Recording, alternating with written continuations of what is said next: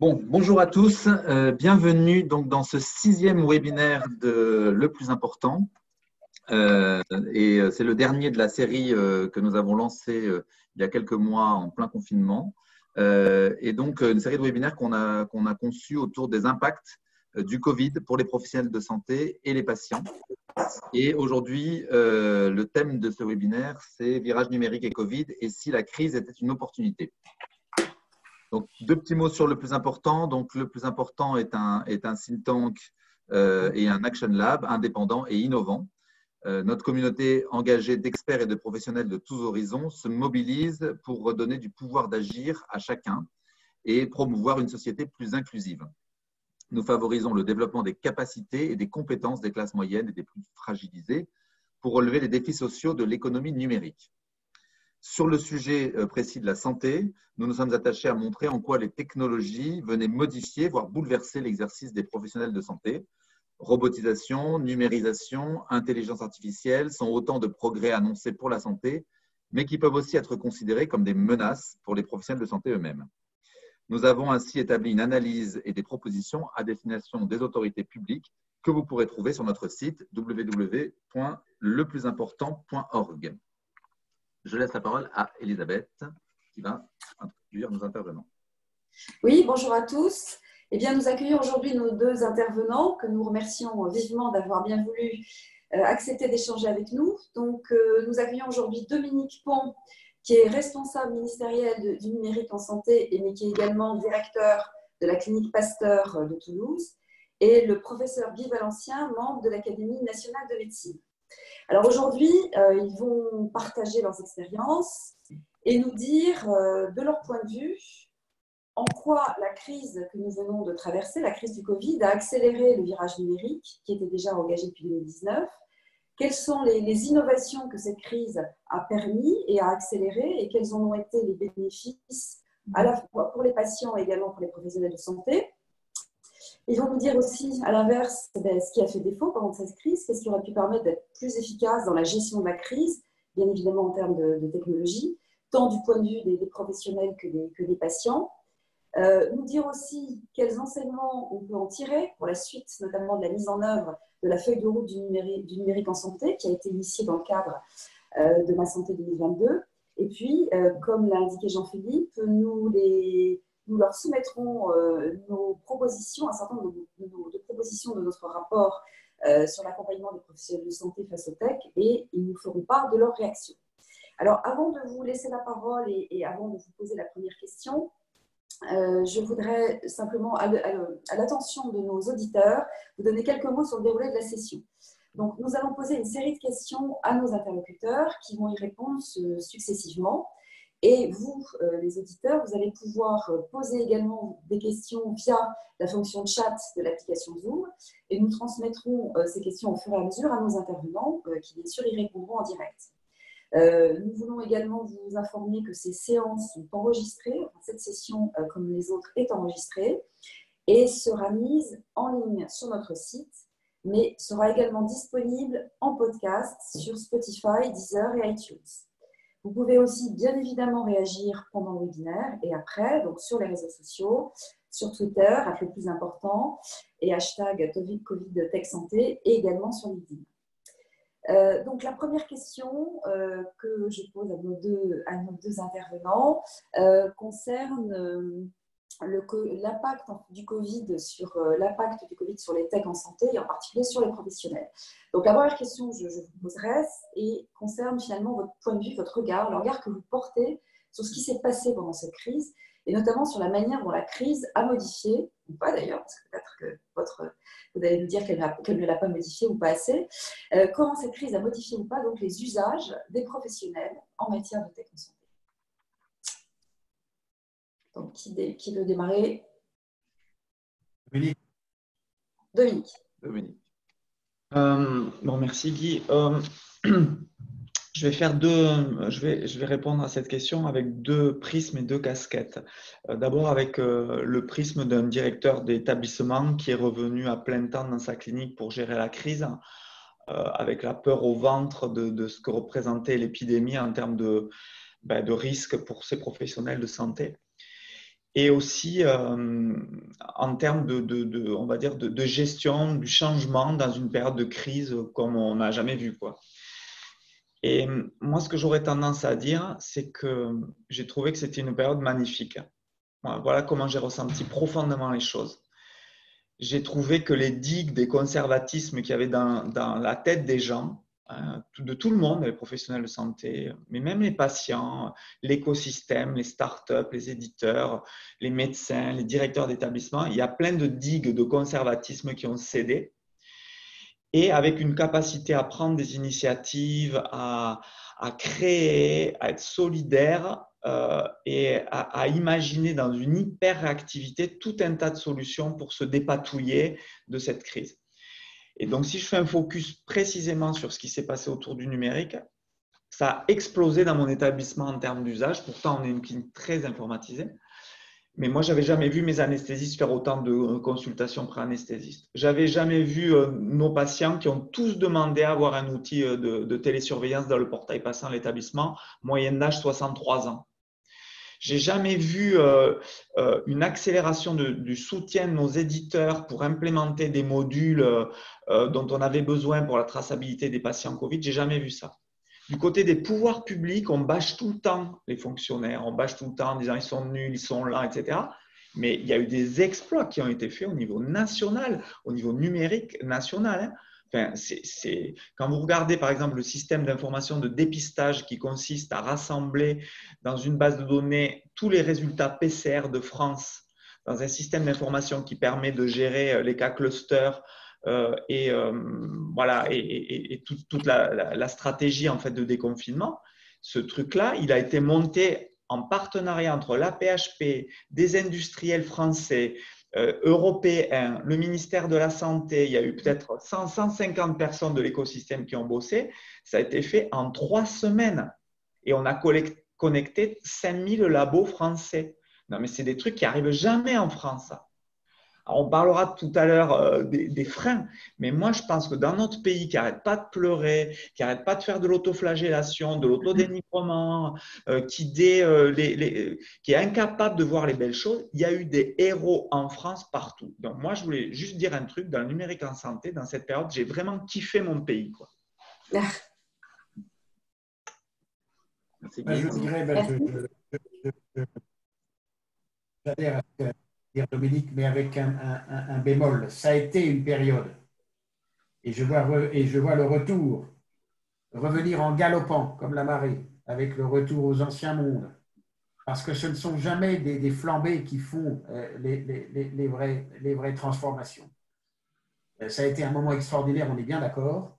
Mais euh, quand je vois ce qui est en train d'accoucher de, le Ségur, il y a de quoi s'inquiéter on est là uniquement dans de la discussion euh, de boutiquier, d'un peu plus d'argent, ce qui est normal, il le fallait, mais ça s'arrête là. Et, les propositions que j'ai lues, notamment celles des directions euh, des CHU et des CME de CHU, c'est quand même, euh, c'est je reste où je suis et, à, moi, à moi la monnaie, à, moi l'autorité, à moi la régulation des GHT, à moi, à moi, à moi. Donc on revient à l'ancien temps. C'est ça qui m'inquiète. Cette période a été folle, au bon sens du terme, totalement créative. Euh, elle a, elle a, elle a peut-être enfumé les poumons, la Covid a enfumé les poumons, mais a libéré les neurones. Et je crains que ce soit le contraire aujourd'hui qui se fasse et qu'on mm. vraiment on, retrouve longtemps. Je, je, ne prends qu'un exemple, c'est des consultations. Le ministre Olivier Véran a eu raison de, de, permettre des consultations par, euh, par smartphone. Et c'est ce qu'il faut continuer à faire. Mm. Pourquoi est-ce qu'on arrête? Enfin, je veux dire, Moi, j'ai passé ma vie professionnelle 40 ans au téléphone avec les malades. À l'époque, ce n'était pas payé. On les prenait parfois 5 minutes, 2 minutes, 20 minutes, une demi-heure s'il le fallait. Et, voilà un truc extrêmement simple qui permet de faire de la consultation partout, à n'importe quel moment, et on referme la boîte. On referme la boîte. Par deux, sous la crainte sans doute qu'il y ait un abus, un abus de consultation téléphonique. Et quand on me dit, tu comprends, une consultation téléphonique n'est pas une consultation, si c'en est une. Quand on connaît le malade, on l'a déjà vu examiner un peu avant, c'est une consultation. On arrête de croire qu'il faille absolument des systèmes cryptés, euh, des systèmes vidéo, des grosses machines pour euh, pouvoir s'exprimer, savoir si un malade va mieux pendant le bout de 15 jours de son traitement ou autre. On est dans un délire de technologie par rapport à des choses très simples. Moi, j'aimerais bien que tout ce numérique que j'adore, nous servent au quotidien tous les jours de façon facile, intuitive. Et Gérard Raymond, qu'on a interviewé dans un des webinaires précédents, euh, disait que les patients s'étaient aussi bien retrouvés dans, la, dans, un rapport rééquilibré finalement avec les soignants euh, grâce aux, usages euh, de télémédecine et de téléconsultation. Et oui. Et je pense en plus, je l'ai dit, je l'avais dit à, à, à, Nicolas Revel, je lui avais dit, mais pourquoi les infirmiers, les infirmières n'ont-ils pas un portable professionnel qui permettrait, grâce à FaceTime, en allant dans les maisons, euh, dans les appartements, voir les malades, ils le font souvent deux, trois fois par jour même, et pouvoir être en communication avec le, médecin euh, généraliste ou le spécialiste de l'hôpital ou de la clinique. voilà des idées très simples avec les outils qu'on a aujourd'hui, sans chercher à faire du complexe. Et je trouve qu'on a toujours tendance à vouloir faire des grosses machines quand on peut faire du labile. Ah, euh, Dominique, on avait une question qui, a été posée par, euh, un auditeur sur les usages concrets que vous pouviez, pour illustrer l'usage euh, concret de l'usage du numérique au quotidien dans la, dans la clinique que vous dirigez. Ce qui a explosé, nous, c'est les téléconsultations. Voilà, premier point. Deuxième point, tous les outils de télésurveillance des patients. Ben, tous ceux qui étaient symptomatiques ont tous été suivis par le numérique. Et maintenant, dans le cadre du déconfinement, le truc qui a explosé, c'est ce qu'on appelle dans les hôpitaux les portails patients, c'est-à-dire la possibilité pour un patient de faire euh, ses préadmissions à distance, de renseigner ses questionnaires, d'envoyer ses résultats de bio, euh, d'être suivi en post-op, euh, en saisissant sa douleur sur le smartphone, en saisissant, en surveillant ses drains, etc., etc. Euh, il y a eu une bascule au moment du Covid. De, les, patients ont trouvé naturel qu'on leur propose ça, alors qu'avant, il y aurait pu y avoir un, côté euh, euh, déshumanisé. Et en fait, là, c'était carrément eux qui nous disaient on comprend, c'est compliqué de gérer mmh. les, mesures barrières, etc. Donc, le numérique est devenu une mesure barrière en tant que telle. Mmh. Alors, Justement, donc vous, vous faites, vous avez bien tous les deux souligné à quel point cette période avait été une période à la fois de, création, de libération euh, et, de, de, enfin d'innovation aussi très très forte euh, et qui a mobilisé en fait tous les acteurs hein, de l'écosystème. Euh, donc les usages de la télémédecine, vous venez de le dire, ont, explosé. la, la question qu'on se pose, c'est finalement, et vous l'avez bien dit aussi, est-ce que ça peut être durable et comment et qu'est-ce qu'il faut faire pour que ce soit durable? Qu'est-ce qu'il faudrait faire pour que toutes ces pratiques euh, innovantes et vertueuses, parce que je pense qu'on est tous d'accord pour dire que c'est vertueux, euh, puissent euh, être inscrites, s'inscrire de façon durable dans les pratiques, dans les usages des professionnels et des patients? Et, aussi, autre, on a beaucoup parlé de, du numérique, mais il y a d'autres formes également de tech en santé, comme par exemple l'utilisation de l'intelligence artificielle ou, la robotisation. Est-ce que vous avez vu aussi euh, dans, dans, cette crise des, une utilisation, un recours plus important à, ces technologies et, est-ce que vous pensez là aussi que ça peut être durable? Est-ce que vous pensez que, pardon? Que ça peut être durable, que ça peut s'inscrire dans la durée. Et, et toujours, que faudrait-il faire pour que ça puisse s'inscrire dans la durée et, que ce soit pérenne? Dans la durée, vous savez, moi j'ai connu mes 68 avec les pavés boulevard Saint-Germain. On a vu ce que ça a donné après, retour en arrière à fond. Donc c'est ça ma grande crainte. Mm. En, même temps, comme le dit Dominique, il est vrai que j'étais sidéré de voir avant qu'il était impossible de pouvoir, de pouvoir euh, euh, prévoir une hospitalisation à partir de son domicile par Internet, alors qu'on peut avec TripAdvisor choisir tous les hôtels qu'on veut, on peut prendre tous les billets d'avion, de train, location de voiture. On était là à l'hôpital, il fallait faire la queue, tirer un ticket, s'asseoir une demi-heure avant qu'une personne derrière un guichet vous prenne votre carte de sécu, votre nom, votre prénom, votre date de naissance. C'est ridicule. Donc, il faut quitter ce monde-là.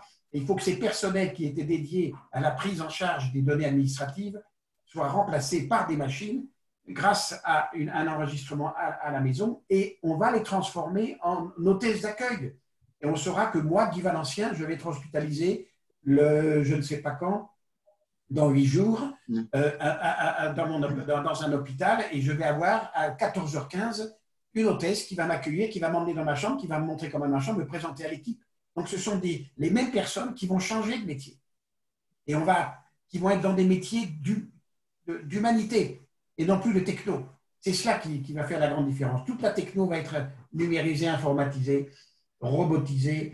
Euh, et, nous allons retrouver des hommes et des femmes, un, peu comme dans les, dans, les, supermarchés, on va voir les caisses disparaître au profit des caissières qui vont se transformer en conseillers dans les rayons parce qu'on ne sait pas toujours où les choses se trouvent. Elles vont nous dire, elles vont nous dire ce qui est mieux ou pas, ce qui a été nouveau et autres. Donc c'est un vrai changement dans le, travail des hommes et des femmes euh, de, la santé qui seront de plus en plus à des tâches de relations humaines. Moi, mon sentiment, c'est que je vais, vous dire un truc, c'est que je suis optimiste. Euh, c'est la première fois, ça fait 20 ans que je suis dans le domaine du numérique en santé, c'est un petit sujet, mais c'est vraiment le, mon, mon, mon sujet de passion. C'est la première fois depuis 20 ans que je vois qu'on parle au niveau grand public, dans des grands débats du numérique en santé en France. Même le citoyen français se dit au fond, euh, on veut pas stop Covid, euh, mais d'un autre côté, on veut de la téléconsulte. On sent que ça y est, ça commence à rentrer dans le grand débat public, c'est-à-dire exactement la place où ça devrait être le numérique en santé moi, j'ai vraiment le sentiment que pour la première fois, on peut enfin parler de ce sujet qui n'est pas considéré comme un sujet pur techno euh, de mm. spécialiste. Donc ça, c'est un, point qui pour moi est majeur et la crise a aidé à ça. Je pense qu'il n'y aurait pas eu cette crise, on, mettait encore des années. Je le, je le dis de façon assez simple puisque moi-même, j'ai été auditionné dans le cadre du Ségur et c'est la première fois que j'ai entendu des associations de patients, des citoyens lambda, des médecins qui disent bon, quand est-ce qu'enfin on règle ces trucs d'interopérabilité? Le mot, il n'était même pas connu il y a cinq ans. Il n'était même pas connu. Et donc là, ils posent la question ils disent mais, mais pourquoi ça ne marche pas? Pourquoi ça ne communique pas? Pourquoi ce n'est pas simple comme le dit Guy?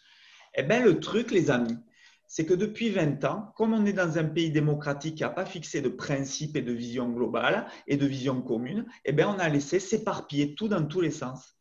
Et donc, on doit faire des choix. Soit on revient à une dictature, il y a un seul logiciel pour tout le monde et ça ne marchera jamais en France. Soit on dit, on doit avancer collectivement dans la même direction et pour avancer dans la même direction, il faut que l'État propose le socle de base du numérique en santé pour que les logiciels communiquent entre eux. Il n'y a pas d'autre choix. Et ça ne marchera pas si on n'est pas capable d'avoir la sagesse de dire il faut qu'il y ait quelqu'un qui s'occupe des communs.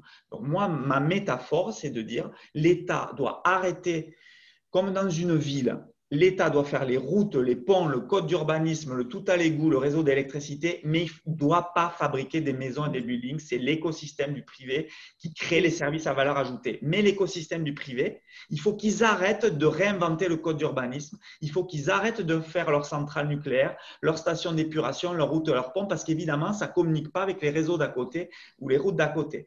Ce truc-là, moi, je pense très sincèrement que le, le Ségur donc, je ne suis pas comme Guy, je suis assez optimiste sur le numérique. Hein, sur le numérique. Le reste, je ne vais pas mm. commenter. Mais sur le numérique, je suis optimiste sur le fait qu'il y a une, une, prise de conscience globale, qu'il faut se retrousser les manches, il faut arrêter de fantasmer, il faut être humble. Et ces routes, ces ponts, ce code d'urbanisme, il faut qu'on les fabrique une bonne fois pour toutes et que tout le monde le respecte. Une fois qu'il y aura ça, on n'aura peut-être pas réinventé la roue, ça ne serait peut-être pas magique d'un seul coup. Il faut être humble, pragmatique, mais on aura avancé fondamentalement d'un pas. Je vous donne un, petit exemple marquant dans les limites de ce qui s'est passé pendant la période Covid. Il n'y a toujours pas d'identifiant national de santé en France. La loi, on l'a arrachée avec l'oral et tourneau en décembre 2019 pour que, pour identifier un patient, un citoyen qui est soigné dans un logiciel de pharmacie, de médecine de ville, d'hôpital, d'EHPAD, ce que vous voulez, il soit identifié avec un numéro pour qu'on puisse au moins s'envoyer des informations sur la même personne. C'est quand même le BABA. Ce truc, il n'est sorti dans la loi qu'à la fin de l'année dernière. Il y aurait eu ça, mais on aurait résolu tout un tas de cas. Vous imaginez que pour collecter les tests PCR, on n'était même pas sûr de pouvoir le connecter avec le bon patient. Quand on déclarait un décès dans un hôpital du, du Covid dans un logiciel qui s'appelle CERDC national, on ne sait même pas le raccrocher au patient de l'hôpital. ce système est complètement fragmenté. Donc, en fait, il y a une espèce de paradoxe à la française où en gros, on veut que tout marche d'un coup, on veut beaucoup de liberté, et puis on se dit, ouais, mais dans la liberté, à un moment donné, il faut qu'on soit raisonnable et qu'on ait des, principes communs, des fondations techniques communes. Ces trucs-là, il n'y a pas eu la sagesse collective en France de les avoir. Et donc, quand je rebondis sur ce que dit euh, Guy et qui est marquant, c'est que disent d'un côté, on veut que ça se libéralise tout ça, que ça soit simple, mais d'un autre côté, dès qu'il y a le micro en santé, c'est des levées de boucliers avec tout le monde qui dit ça va être le Big Brother, etc. Qu'est-ce qu'on veut vraiment en France? Moi, je pense que ce sujet, ça doit devenir un sujet de débat national. Moi, ma vision à moi, ben, je ne dis pas que c'est la bonne, mais en tout cas, je la défends avec sincérité et depuis 20 ans, c'est de dire il faut laisser l'écosystème privé construire les services à valeur ajoutée, mais il faut que l'État ne se contente pas de faire des textes. Il faut que l'État fasse les routes, les ponts du numérique en santé, sinon ça ne marchera jamais. Ou alors on bascule en dictature et vous me laissez choisir le même logiciel pour toute la France. Je, suis assez d'accord avec ce que dit, avec ce que dit, avec, avec ce que dit Dominique. Je suis même tout à fait d'accord avec ce qu'il dit sur le rôle de l'État, à condition qu'il soit agile et, qu'il soit le garant euh, de l'interopérabilité, qui effectivement crée les, les réseaux, mais qu'il laisse à l'intérieur les acteurs faire. Et je suis aussi tout à fait d'accord avec lui pour dire combien nous sommes des êtres euh, euh, ambigus. Parce que nous, détestons être pris dans un système qui pourrait nous contrôler. Or, fatalement, il y a du contrôle, mais c'est une obligation. Donc ce côté franchouillard, euh, gaulois réfractaire me gonfle, je le dis carrément, parce qu'il est un des freins majeurs à, l'évolution de nos sociétés, sans que l'on aille vers des, des, des Je suis désolé, je connais quand même pas mal la Chine. Moi, les Chinois, je, veux pas, je, ne les trouve pas euh, tristes. Mm-hmm. Et ils font ce qu'ils veulent, euh, contrairement à ce qu'on croit beaucoup plus, même s'il y a des, caméras partout, partout, partout dans les villes. il n'y a pas un endroit où vous ne soyez pas vu, ça ne les empêche pas d'exister et, notre côté euh, vivant heureux, vivant caché m'apparaît assez désastreux dans un monde de communication. Il faut savoir ce qu'on veut. À partir du moment où on communique, fatalement, en communiquant, d'un certain côté, on perd un peu de liberté propre, mais on gagne tellement en se réunissant que ça vaut le coup. Hmm. Donc vous êtes euh, finalement tous les deux, en vous écoutant, vous êtes euh, finalement plutôt optimiste en pensant que euh, il y a des perspectives, et que ces perspectives, on va pouvoir les mettre en œuvre. Euh, est-ce que vous êtes optimiste à court terme? Est-ce que vous pensez que aujourd'hui les freins ou les forces de rappel, comme on voudra, pour, ces usages des technologies par les professionnels vont être, peuvent être levés, levés facilement. En fait, de notre point de vue, il y, a, quand même deux catégories de freins. Il y a des freins qui sont effectivement d'ordre technique. Hein, vous avez souligné les questions d'interopérabilité qui, peut faire défaut. Il y a les questions aussi de sécurité, de, de, crainte sur la sécurité des données. Il y a aussi des questions de qualité, parce que dans tout ce foisonnement d'innovation et d'offres en tout genre, tout n'est pas de qualité égale et tout n'a pas non plus une valeur ajoutée euh, euh, aussi importante. Donc ça, il faut peut-être des, précautions à prendre euh, et des mesures aussi à prendre pour, pour favoriser les usages en traitant l'ensemble de ces points. Donc ça, on est plutôt sur les sujets techniques. Puis il y a une autre question qui est d'ordre un petit peu plus culturel. C'est-à-dire dans quelle mesure, de votre point de vue, les, professionnels euh, de santé, euh, au sens large, voient dans ces technologies une forme de menace, de concurrence euh, risque de se sentir euh, soit diminué, soit euh, même totalement remplacé, d'être des professionnels substitués. Qu'est-ce que vous en pensez? Qu'est-ce que vous avez à répondre là-dessus? Moi, mon feeling, depuis le début,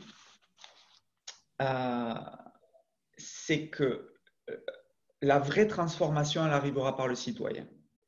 Moi, je pense que L'urgence, c'est de donner aux citoyens français, à tous les citoyens français, des outils du numérique en santé.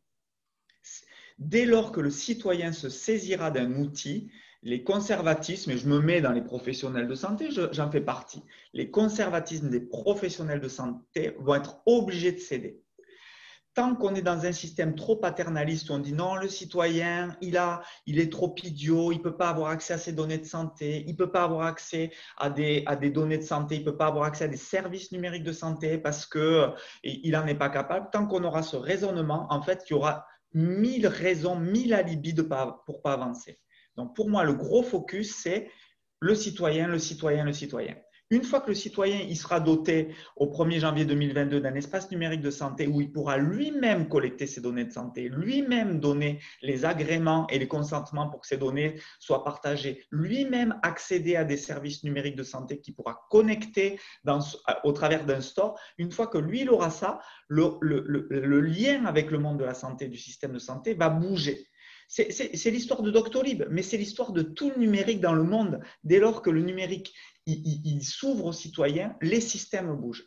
Ça, c'est le premier point. Le deuxième point, c'est que par expérience, depuis 20 ans dans le numérique, ceux qui avancent vite, c'est ceux qui disent qu'ils avancent doucement. Tous ceux qui annoncent qu'ils vont avancer super vite en faisant des espèces de coups d'éclat, en fait, alimente un, truc qui est insupportable dans le numérique en santé en France. Ça alimente une espèce de névrose, de cycle perpétuel entre le fantasme et la frustration. On fantasme sur un truc méga giga, super high-tech et truc bidule en disant on va l'avoir dans un an. C'est faux. Le numérique, pour avancer bien dans le numérique et vite, c'est comme une marche en montagne. Il faut franchir étape par étape, humblement. Et à la fin, on se dit waouh, on a quand même fait nos 1000 mètres de dénivelé tant qu'on aura cette immaturité de fantasmer qu'on va en six mois avoir de l'IA partout, avoir du big data partout, euh, que tout va se régler de façon miraculeuse parce que tout est simple avec le numérique, tant qu'on aura ça, on avancera doucement.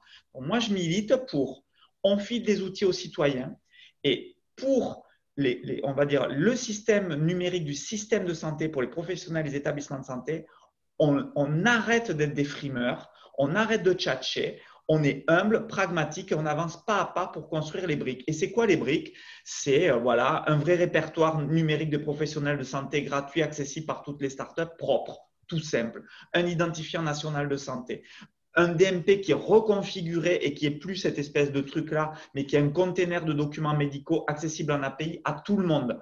C'est quelques briques techniques d'État et là, on ne la ramène pas humblement, on construit notre truc sans annoncer le grand soir. Et vous verrez qu'en ayant cette démarche-là, c'est comme ça qu'on avancera vite.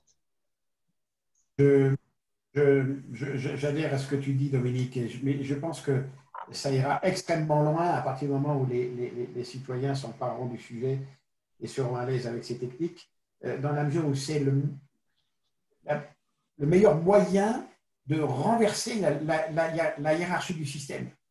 Il faut partir du médico-social. Il faut partir de, des gens qui vont bien, ou qui se pensent bien, et de ceux qui vont mal, les deux. Il faut partir donc euh, du citoyen. Il faut que les professionnels de première ligne soient au cœur du système en termes de prévention dans les entreprises, dans les maisons, dans les écoles, dans les administrations, partout.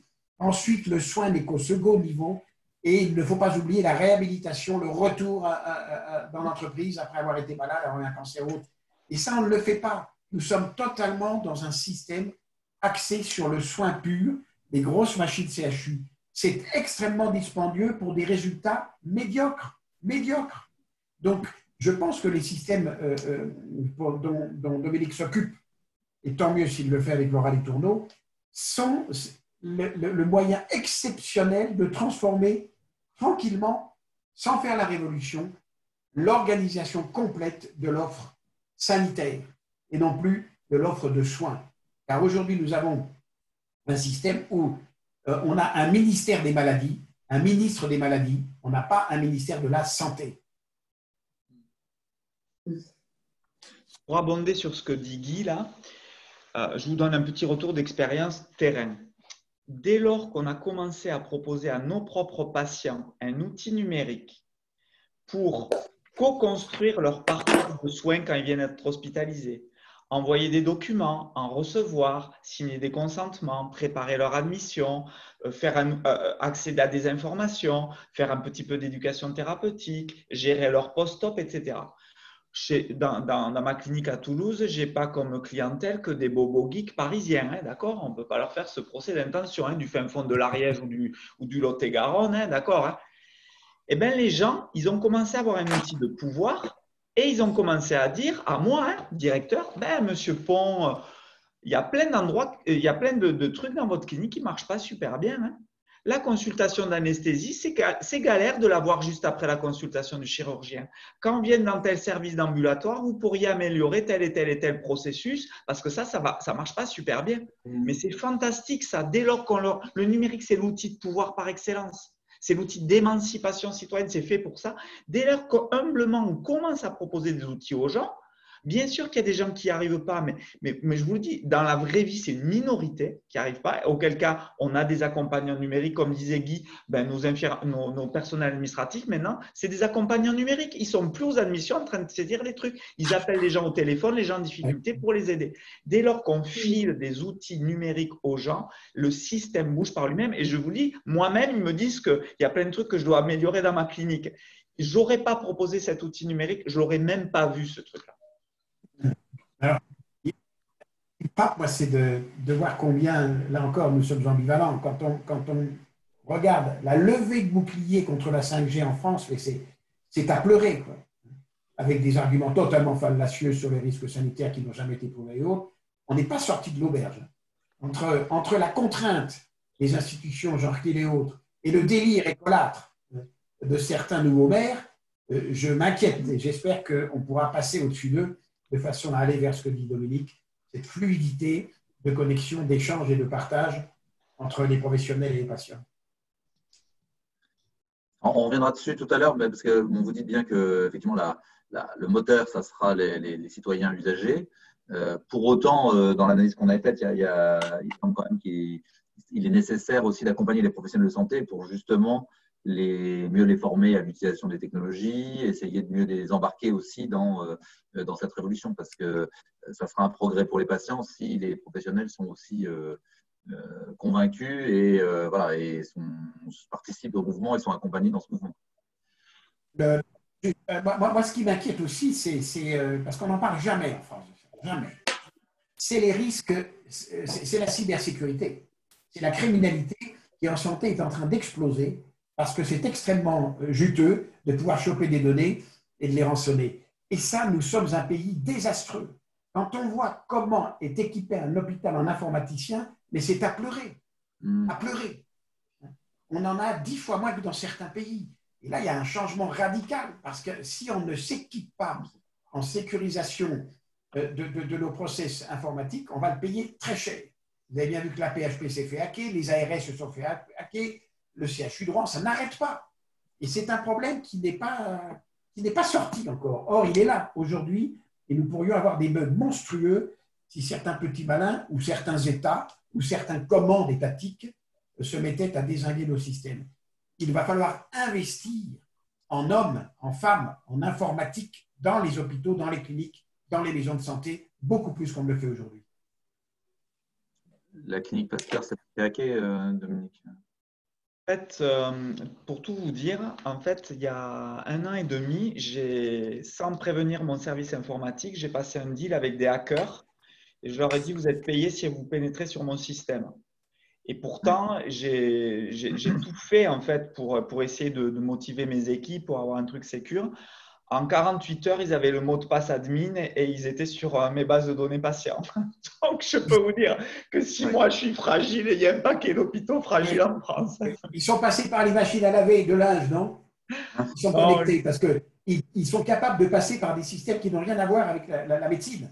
Hmm. De passer par des systèmes autres, c'est tout, à fait, tout à fait incroyable. Non, mais, euh, clairement, clairement, on est fragile. C'est clair, on, est très fragile. Et c'est un point super important ce qu'a dit Guy il y a un vrai souci euh, d'attractivité des talents dans les hôpitaux, tout pour des, raisons toutes bêtes de conventions collectives, de, de grilles, etc., de rémunération. Ça, c'est un des sujets sur lesquels on, on, est en train de beaucoup pousser avec Laura, euh, justement pour pouvoir euh, copier un petit peu les, les conventions collectives du secrétariat d'État au numérique, qui a permis de débloquer un certain nombre de sujets. Il faudrait que ça soit applicable à la santé pour, pour, mmh. pour ouvrir, parce que moi, je suis persuadé qu'en France, il y a plein de gens qui aiment leur pays et qui diraient, mais si je suis payé normalement, j'ai envie d'aider les hôpitaux, j'ai envie d'aider mon, pays et, le système de santé français euh, en n'étant pas forcément du, côté des éditeurs, des startups, des industriels. Mm. Mais il faut que ça soit attractif. Alors moi, je suis tout à fait d'accord avec ça. Il y a un sujet autour des, des, compétences et de l'attractivité pour qu'on ait vraiment des gens quoi, dans les hôpitaux qui s'occupent de ces sujets c'est la reconnaissance donc des compétences, des les rémunérations qui vont avec. Euh, parce ah qu'il n'y a pas de cases pour les mettre, c'est ça euh, En fait, c'est sur des vieilles conventions collectives qui fait qu'on est complètement en dehors des clous sur les marchés. Donc là, il faut que ça, ça par contre, il faut vraiment que ça bouge. Moi, je pense qu'il y a une, possibilité que ça bouge avec le Ségur. Ça, justement, c'est un sujet qu'on a instruit avec Laura et Tourneau. On a quelques questions du public, peut-être qu'on va vous également vous communiquer. Alors, on avait une première question de Jean-Louis Fraisse qui euh, nous dit donc la force du Conseil du numérique en santé, c'est d'obliger les acteurs de travailler ensemble. Dominique, peut-il nous dire deux mots de l'accompagnement des acteurs par Genius et de l'élargissement des usages numériques au médico-social? Alors, pour rebondir sur, euh, sur, euh, sur la question de Jean-Louis Fraisse, en fait, on, a proposé avec euh, le Conseil du numérique en santé, un petit peu dans la même philosophie que je viens de vous expliquer, euh, une sorte de gouvernance inversée, c'est-à-dire de dire les pouvoirs publics, ils ne doivent pas imaginer à la place des acteurs, ils doivent être en support des acteurs qui, eux, doivent faire des propositions. Donc, dans le cadre du Conseil du numérique en santé, on a, demandé quelles étaient les thématiques essentielles qu'il fallait instruire, traiter, pour que les acteurs de l'écosystème, par groupe, etc., puissent faire des propositions stratégiques d'évolution. Et donc, sur ces sujets-là, il y a eu plusieurs thématiques qui ont été portées. Et euh, il y a une, une, thématique qui est ressortie, c'est euh, mais euh, qu'est-ce que vous faites sur le médico-social quoi? Le médico-social qui a été le parent pauvre ces 20 dernières années en matière de numérique, ils n'ont pas eu leur plan hôpital numérique, euh, on, les laisse à l'abandon alors qu'il y a une vraie appétence des gens de terrain de se mettre ensemble, il y a une vraie culture participative, collective dans ce secteur-là. Et donc ces acteurs de l'écosystème, comme dit Jean-Louis Fraisse, en fait nous ont, nous ont secoué quoi. Ils nous ont dit il faut traiter ce sujet. Donc, sur le médico-social, ce qu'on a fait depuis avec, euh, tous, ces, gens, c'est qu'on a retravaillé une feuille de route dédiée au médico-social et on est en train de décrocher, euh, j'espère, des budgets euh, importants pour faire une vraie révolution du numérique dans le médico-social, mais sur la base d'une gouvernance inversée où c'est les acteurs de terrain qui nous ont dit on veut ça, on veut ça, on veut ça, et on, est prêt à le porter au nom pratiquement des pouvoirs publics. Ça, c'est le premier point. Le deuxième point, pour rebondir sur la question de, de Jean-Louis Fraisse, pour aider les startups, les industriels à se repérer dans l'espèce de, magma de textes réglementaires, de directives, de doctrines, les fameuses routes, ponts dont je vous parle, code d'urbanisme qu'on est en train de construire au niveau des pouvoirs publics. On a construit un, guichet avec un, site web qui s'appelle Genius, G-N-I-U-S, qui permet de rendre ultra didactique à l'ensemble des startups l'accès à toute l'information euh, administratives, régaliennes, les modalités de financement, comment on comprend les doctrines techniques, qu'est-ce qu'ils doivent faire pour se rendre conforme à ces routes et ces ponts, ce code d'urbanisme dont je vous ai parlé. Et donc, on a, euh, et à nouveau, ça, ça a été travaillé avec les gens de terrain, les clusters, les accélérateurs de start-up. on a construit ensemble ce site. Et derrière ça, je croise les doigts. J'espère que dans les prochaines euh, annonces qu'il y aura voilà, euh, sur la reconstruction économique du pays, sur le Ségur. Euh, cet accompagnement des startups avec des fonds sur des projets innovants seront, seront mis en avant. Je pense vraiment, c'est pour ça que je suis assez optimiste. C'est la première fois que je sens qu'il y, a, que ce sujet du numérique en santé et de l'accompagnement de nos startups, nos éditeurs, pour créer une vraie filière de la e-santé et, monter à un niveau d'un objet politique fort. Merci de Noël Terrain. Alors, c'est une question qui est plus organisationnelle que numérique, mais euh, cette crise va-t-elle permettre de sortir de l'hospitalocentrisme et des guerres publiques-privées, euh, hôpital-ville, euh, en partant réellement du besoin et des parcours des citoyens usagers patients Par exemple, développement d'alternatives aux urgences avec les centres médicaux, etc. Peut-être que Guy, j'imagine que vous avez un avis sur. Le rêve, c'est le rêve. Mais c'est un rêve. Hmm.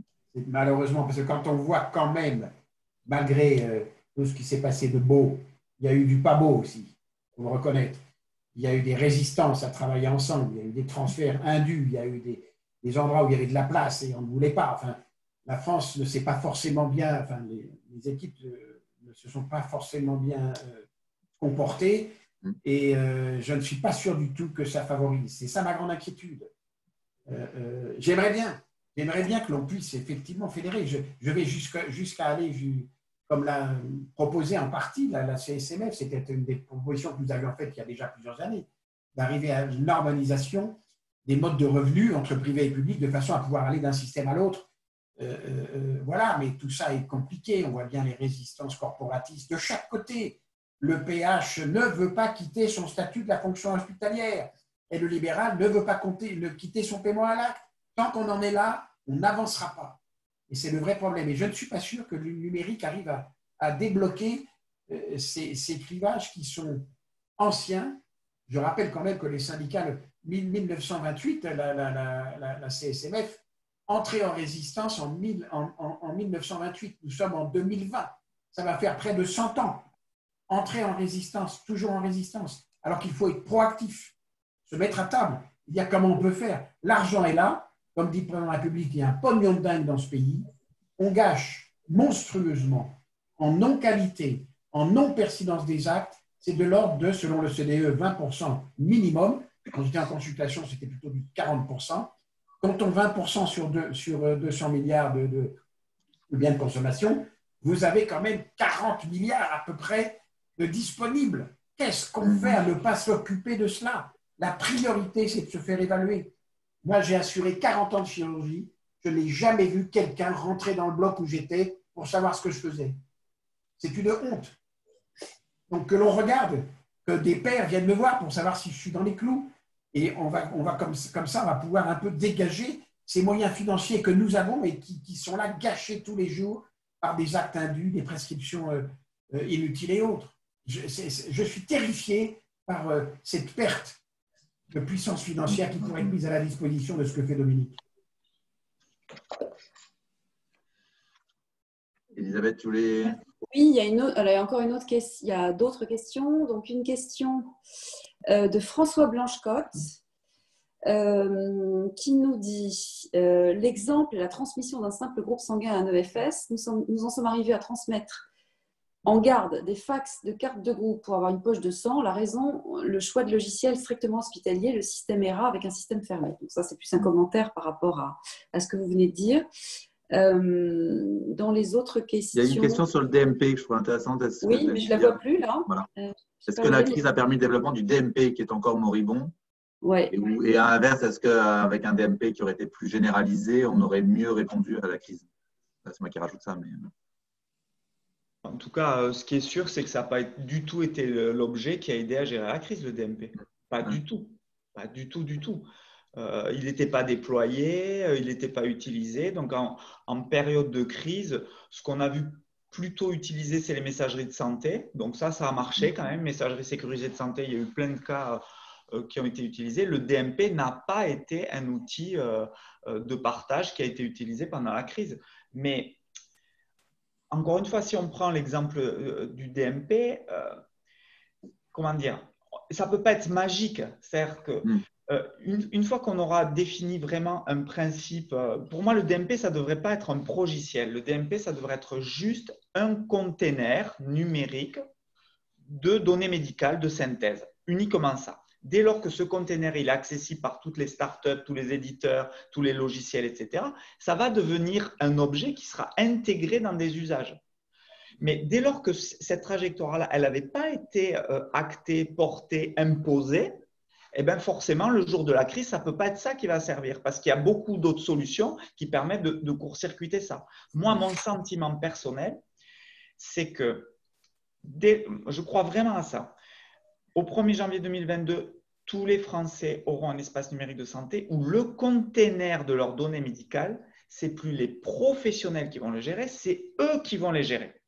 Et eux, ils vont dire, ben, si j'ai envie de, de, le partager avec, euh, je ne sais pas quoi, mon médecin généraliste, avec mon infirmière libérale parce qu'elle a besoin de me soigner, avec mon hôpital parce que j'ai besoin qu'ils connaissent mes antécédents, etc., on va remettre dans la, dans le jeu le citoyen qui va bousculer un peu le système. Et quand le citoyen commencera à dire à son médecin, mais je ne comprends pas, il n'y a toujours pas euh, mon, volet de synthèse médicale, il n'y a toujours pas mes antécédents dans mon, dans mon DMP, alors que moi, je vais me les renseigner moi-même parce que je suis autonome et que je ne suis, suis pas idiot non plus, je pense qu'il y a un rapport de force qui va progressivement s'inverser. Et effectivement, il y aurait eu ça pendant la crise Covid, mais imaginez, il y aurait eu un lien direct entre toutes les tutelles, tous les hôpitaux et tous les citoyens français, les conseils. Euh, euh, on aurait proposé aux citoyens de, renseigner un certain nombre de choses pour faire la détection précoce. On aurait, euh, on, aurait, eu un effet de levier, mais gigantesque, gigantesque. Donc voilà, ça va être long, ça va être compliqué, mais, moi je suis persuadé que ça c'est la bonne direction. Guy, Non, non, Dominique a tout dit. J'adhère. 20 sur 20. Ok. Elisabeth, il y a d'autres questions euh? Alors, euh, oui, une question toujours de Jean-Louis, Jean-Louis Fraisse. Dominique, peut-il nous parler de l'application Mes conseils Covid destinée à aider les patients et les professionnels de santé dans le contexte Covid et de gérer de nouvelles vagues éventuelles? Pour moi, ça, c'est un, projet emblématique de, de ce que j'imagine que doit être le numérique en santé en France, avec ma vision un peu romantique, mais quand même pragmatique. Mes conseils Covid, c'est quoi? C'est parti en fait d'un constat, moi je l'avais vécu dans mon établissement pour mes patients, c'est que il y avait des conseils pour gérer le Covid sur le port des masques, les mesures barrières, dans tous les sens.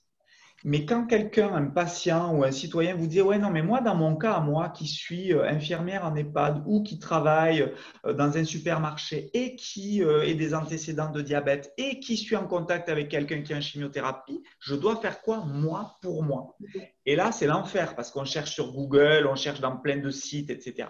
Et donc, ce constat-là, on s'est dit, ce qui serait top, c'est un site où en fait, on puisse, en fonction de sa situation personnelle, renseigner des petits questionnaires. Et pour soi-même, ça vous dirige vers le bon site et le bon conseil du bon site.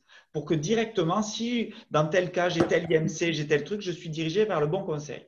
Première idée. Et là, on, en a parlé à des France Asso Santé, on en a parlé à des médecins, on en a parlé à des spécialistes de l'e-santé, des start on en a parlé au ministère et on a dit on fait un groupe commun, on bosse ensemble et on construit un outil de ce type-là pour le citoyen français. À mon avis, cet outil, c'est celui qui va nous servir sur la seconde vague. Et pour moi, c'est le modèle idéal. C'est-à-dire, on est humble, on ne fait pas un truc qui est fantasmé. C'est des conseils personnalisés à destination des citoyens il n'y a, pas de base de données nationale qui fait qu'on ne se tape pas tous les fantasmes de Big Brother. C'est à la main du citoyen. Ça joue le jeu du patient acteur, du citoyen qui est acteur de l'épidémie, c'est-à-dire vraiment dans la philosophie à la française éthique.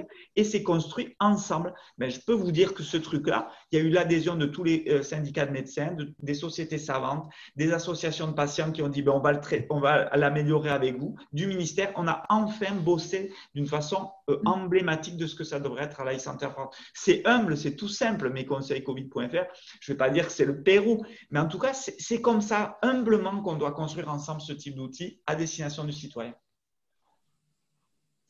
Merci. Alors, il nous reste une dizaine de minutes et on voulait en fait, euh, pour cette dernière dernière minute avec vous, euh, vous faire réagir un peu aussi aux, analyses et aux propositions qu'on a faites et puis recueillir aussi les vôtres, euh, justement sur l'accompagnement des professionnels de santé. Vous avez bien dit que euh, le citoyen était clé puisque les usages viendraient aussi du besoin finalement du citoyen patient.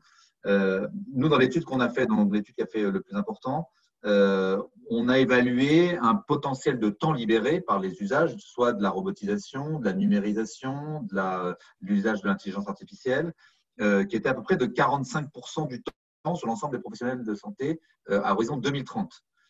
qui, pouvait aller jusqu'à 45%. Et en fait, le vrai facteur qui faisait qu'on atteignait ce, 45% où on était un peu en dessous, c'était vraiment le rythme d'adoption par les professionnels de santé. Et donc, il semblait qu'il euh, y avait besoin, et c'était un peu notre, notre, thèse, hein, de dire euh, il faut qu'on arrive, ça peut varier à peu près de 15 points en fait, en fonction du rythme d'adhésion. Et donc, euh, de, voir comment on pouvait mieux accompagner les professionnels de santé pour vraiment intégrer dans leur pratique l'usage, les, technologies de santé et pouvoir faire évoluer le système pour être plus perméable à ces technologies. Donc, on avait un certain nombre de, propositions, et puis après, vous nous dites, vous, si vous en avez d'autres ou si vous avez des réactions à ça. Le, premier, c'était faire évoluer donc, les référentiels de compétences des professionnels de santé, en particulier des médecins, pour diminuer, donc en diminuant la durée de la formation initiale et plutôt mettre l'accent sur la formation continue parce que la technologie, ça va vite et que sur des études très très longues, ben, on ne peut pas arriver à, intégrer suffisamment la, partie technologique et qu'il faut au contraire adapter au fil de la, vie professionnelle les, formations et les compétences des gens. Euh, on avait une proposition aussi sur la révision de la, de la hiérarchie des professionnels de santé, puisque les technologies viennent aussi modifier les, périmètres d'intervention de chacun et certains peuvent, peuvent, faire de façon sécurisée les tâches qui avant étaient dévolues à d'autres. Et donc, euh, il était important aussi de revoir cette, cette, cette, hiérarchie des compétences et la hiérarchie des professionnels de santé pour la rendre plus euh, perméable euh, à des évolutions. on avait aussi fait une proposition sur la, la repenser les démarches d'évaluation de la qualité des soins, puisque des outils permettent euh, permettre ça. Et euh, il est important aussi que les professionnels, vous le disiez très bien, euh, Guy Valencien tout à l'heure, eh ben, ont besoin aussi d'avoir l'évaluation de leurs propres, leurs propres actes et, la technologie doit pouvoir les aider dans une démarche positive d'évaluation de la qualité des soins. et puis encourager et soutenir des projets d'innovation, soit par des investissements dans, les, dans les compétences, mais aussi dans la, dans la capacité à accompagner le professionnel de santé innovateur dans son établissement. Alors, est-ce que vous avez, vous, des réactions par rapport à ça et ou des, propositions fortes aussi pour accompagner les professionnels de santé dans la, prise en compte et l'intégration de ces, technologies dans leur pratique. tout ça est un problème de, puissance, je dirais. Hmm. Quand je vois à l'hôpital une infirmière qui met trois minutes avec son petit chariot et son ordinateur, trois minutes pour rentrer la tension artérielle, la température, l'état général du malade, trois minutes sur 15 malades, c'est 45 minutes de perdu par jour. Hmm. Alors qu'avec un, crayon et une gomme, elle le fait en 10 secondes. On en est là. Et donc, ça agace énormément les professionnels qui, sur le terrain, sont confrontés à des machines obsolètes, à des serveurs qui tournent, qui moulinent extrêmement lentement, et, ils n'en peuvent plus de voir qu'ils sont prisonniers de ces machines alors qu'elles devraient les libérer. Donc, ce que vous dites est bien gentil. Bon, ce sont des, des, prévisions, mais à condition que la techno suive. Aujourd'hui, ce n'est pas le cas.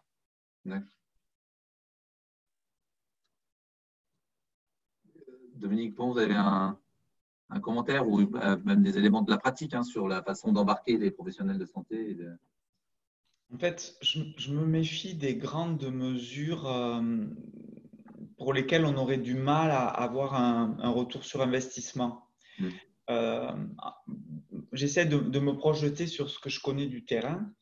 Comme dit Guy, quand il y a un outil qui est bien fait, en fait, la formation ou l'acculturation, elle se fait euh, presque par parrainage, par les usages, par le lien entre les gens. Moi, je, vraiment sans, sans arrogance, euh, je pense qu'on a mis des outils qui sont pas mal. Dans, dans, mon établissement, il y avait des geeks, il y avait des pas geeks, il y avait des gens en retard, etc. Tout le monde s'y est mis et aujourd'hui, personne ne vous dira j'enlève ça donc, je pense que si on, si on a le niveau au, niveau des outils du numérique, la formation numérique en tout cas, le reste, c'est encore euh, sera pas le sujet principal. Il faudra acculturer, il faudra inscrire dans la formation continue, je suis d'accord avec ça. Mais la formation théorique, je, sens que là, on peut disperser de l'argent public pour rien. Je pense que c'est surtout, faut mettre le focus sur les bons outils et, ensuite euh, bosser sur le terrain. Quoi. Voilà. Vous croyez plus à de la co-construction d'outils, euh, parce que vous évoquiez aussi sur la capacité à avoir les regards de, chacun pour construire des outils qui soient vraiment adaptés aux pratiques et aux besoins pour favoriser leur, appropriation. Oui, oui, mais bon, ça, c'est une, espèce de vœu pieux. Euh, parce que moi, j'ai connu des professionnels de santé qui écrivaient les spécifications d'un outil numérique. Si on avait fait ce qu'ils avaient dit, on aurait eu un outil pourri. Donc, euh, ce n'est pas non plus la panacée de dire aux professionnels de santé, mais vous avez euh, euh, la science infuse pour ce que doit être un outil numérique. On sent bien qu'il faut un mélange de tout ça. Moi, moi, moi, mon rêve, pour tout vous dire, c'est que je trouve que chaque hôpital français devrait avoir comme mission d'incuber des startups du numérique, c'est-à-dire être mouillé dans l'aventure industrielle, les soutenir, les parrainer, et donc forcément comprendre aussi le métier du start-upper et pas se contenter de dire vous êtes nul, faites-nous ci, faites-nous ça, qui est une espèce de, de, de, de chose qui soit beaucoup plus fusionnelle. Si vous prenez les grandes cliniques américaines ou les grands hôpitaux américains, je sais pas, la Cleveland Clinic, euh, ils ont à l'intérieur de l'hôpital, ils incubent leur start-up, quoi. Et donc, ils ont, je ne sais pas, 150 ou 200 startups qui sont dans leur écosystème. Et donc, forcément, la culture et la construction des outils, tout ça se fait de pair.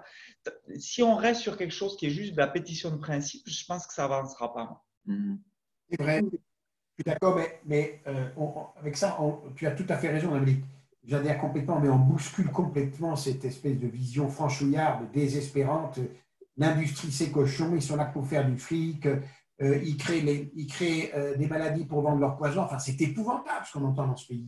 Or, un système numérique efficient ne peut fonctionner que quand tout le monde travaille ensemble. Quand on regarde le succès de la Silicon Valley, c'est quand même la DARPA, c'est l'agence de défense américaine qui a foutu des milliards au début. C'est l'armée, plus les industriels, les universités, les, les capital risqueurs, tout le monde ensemble. Nous n'avons pas cet écosystème-là. Dès qu'il s'agit de mettre l'industrie à l'intérieur d'un hôpital, oh là là, on a affaire à des pourris, à des vendus, ils s'en mettent plein les poches. La France étant, a une vision dramatiquement, euh, euh, euh, je dirais, dramatiquement malthusienne sur le sujet. Et elle n'est pas prête de changer, ce qui est dommage. Mais il faut le faire. Hein. moi, je, milite énormément pour qu'il y ait ces startups qui puissent rentrer à l'intérieur des, des, hôpitaux. On évoquait tout à l'heure la, les coopérations publiques-privées qui avaient été permises par le, un peu accélérées par la, par la crise de Covid, mais c'est vrai que là, il y a, on touche aussi ce point-là. C'est-à-dire que comment on fait dialoguer ces mondes-là et euh, avec les limites. mais tout le, monde est reparti dans son coin. Oui. Ouais. Bon, bah, très bien, on arrive à la fin de notre, euh, notre webinaire. Elisabeth, je te laisse conclure. Oui, bah, écoutez, merci en tout cas, merci à tous de, votre, de ces éclairages, de votre contribution et de cette participation. Donc, c'est le, dernier, vous avez clôturé en fait euh, brillamment le dernier euh, séminaire de la série. Euh, il faut savoir que, comme on vous l'a dit tout à l'heure, l'ensemble de ces séminaires sont disponibles en replay, en webcast, en podcast, et que nous allons également tenir compte de faire la synthèse de tous les enseignements de ces séminaires pour euh, compléter notre rapport et pour l'enrichir et, pour l'actualiser évidemment euh, à la lumière de la crise des enseignements de la crise du Covid. Donc merci encore à tous et merci, et merci aux auditeurs de votre contribution et participation. Au revoir, merci. Au revoir, merci. Merci encore, merci beaucoup. Merci beaucoup.